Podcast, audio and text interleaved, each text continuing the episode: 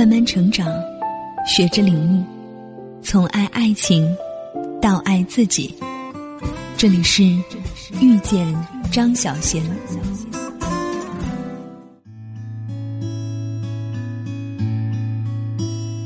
欢迎来到遇见张小贤公众平台，我是主播思维。今天要和大家分享的主题是：我们究竟应该如何定义美？上个月，林志玲在出席某活动时和郭敬明同台，众人齐后，志玲姐姐一向大方，抱起郭敬明连转三圈。漂亮名模和畅销书作家之间的二十八厘米最萌身高差，供网友们消遣唏嘘两句，并一笑而过。而在身高中处于劣势的普通人，却由于世俗对身高的执念，使得那一寸一寸的高度，变成。缠绕心间的结。古文观止有云：“邹忌修八尺有余，而形貌毅力，其长身形从古至今都属于主流的审美。就女性而言，无疑当前的东方社会还是偏爱纤细修长的女性特质。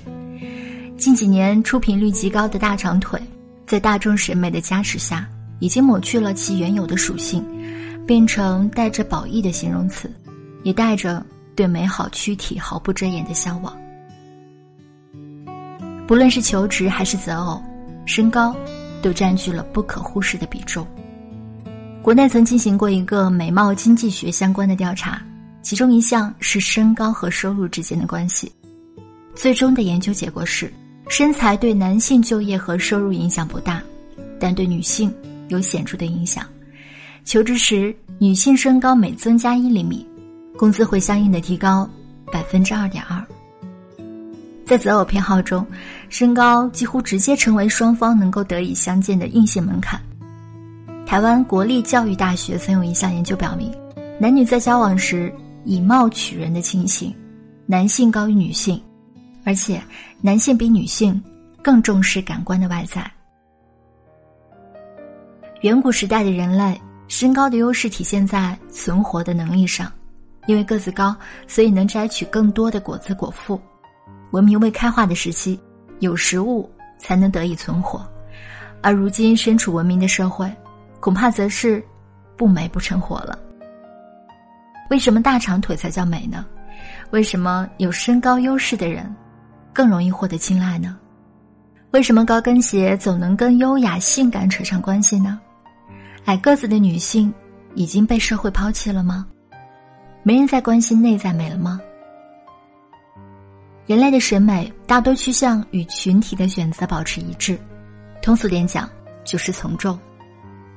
当年志玲姐姐凭着高挑惹火的身材获得竹科新贵票选的梦中情人第一名后，曾间接影响了科技男的择偶喜好。一家在竹科从事两性关系促进的从业者发现。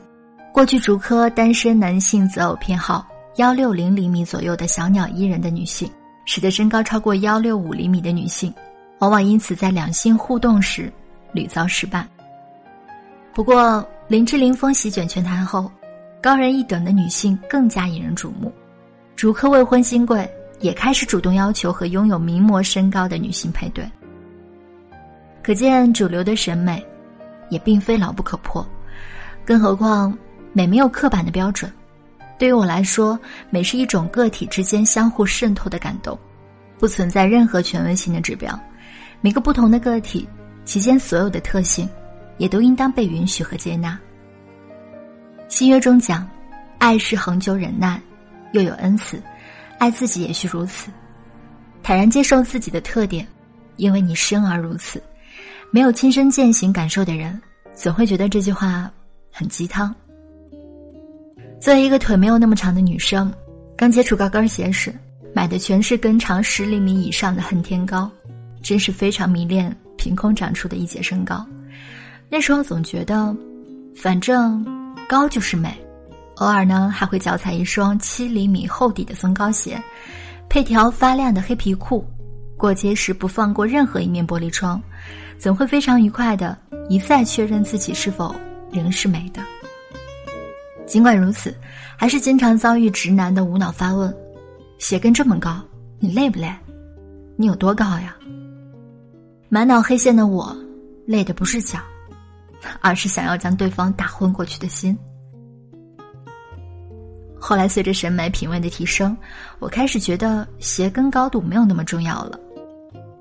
女性的美存在一个很广的维度，不仅限于身高和样貌，谈吐、学识、待人接物的修养，温、良、恭、俭、让，同样是好气质的体现，而这，都是女性的美。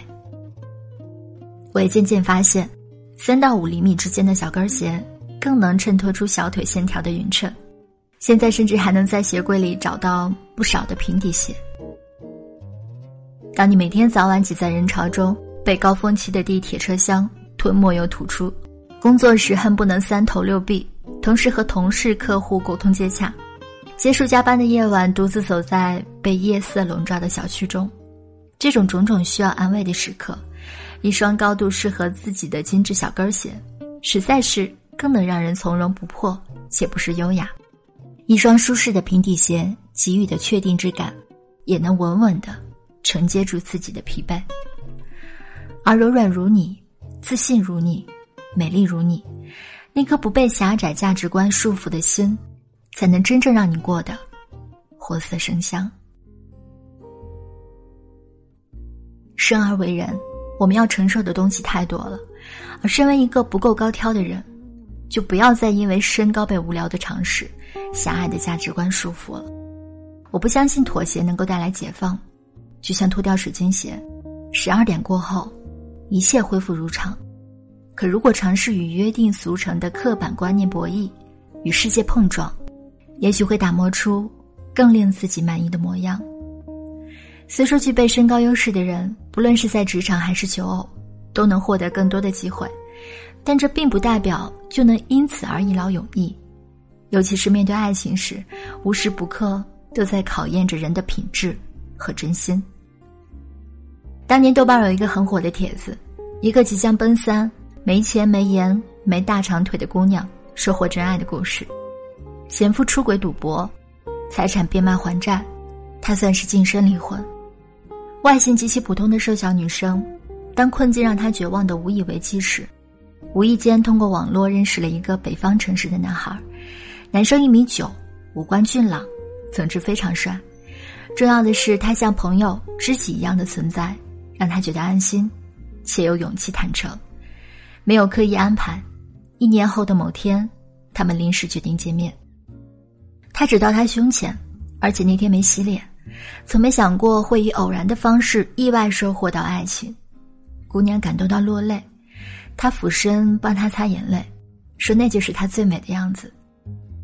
后来随男孩去了北方，他经常把姑娘一把抱起放在台球桌上，告诉所有的朋友：“这是你们嫂子。”帖子最后，姑娘说：“即使你现在被关成一滩烂泥，也一定要相信，会有属于你的爱情。美好的皮囊，修长的躯体，当然也会令人心生爱慕，但那和我说的爱情不是一回事儿。美是一种个体之间相互渗透的感动。”爱情之美，也是如此。怪诞心理学里提到一个有趣的现象：能力、身份地位的改变，会让人对高度做出不同的判断。昆士兰大学的心理学家保罗·威尔森率先以科学实验探讨这个奇怪的现象。他介绍了一位学者给不同班的学生认识，请学生评估他的高度，并改变每次介绍的方式。第一次，他告诉全班这个人是大家的同学；第二次，他说他是讲师；第三次变副教授；最后一次，变成教授。结果，学生评估的身高随着他们认定的身份不同而改变。当大家把他当成学生时，大家觉得他的身高是幺七三厘米；当他是讲师时，身高多了三厘米；变成副教授时，又多了三厘米；变成教授时。大家认为，他有幺八三厘米高了。很多时候，让人变高的是人本身的气质，以及我们看待对方的角度。《简爱》的作者夏洛蒂·勃朗特身高幺五二厘米，好莱坞的四小花旦之一艾玛·罗伯茨身高幺五七厘米，还有这个杀手不太冷中让人心疼的马蒂尔达，娜塔莉·波特曼也刚到幺六零厘米，但这丝毫不影响人们对他们的认可和喜爱程度。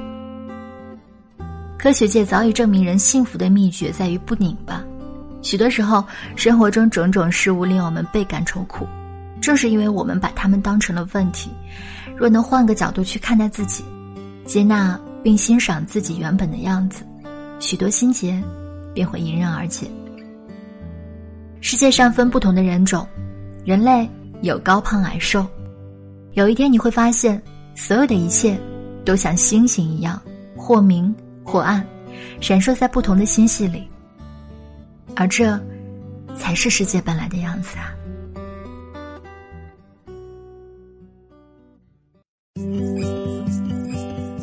本节目由遇见张小贤和喜马拉雅联合出品。更多精彩内容，敬请关注微信公众号“遇见张小贤”。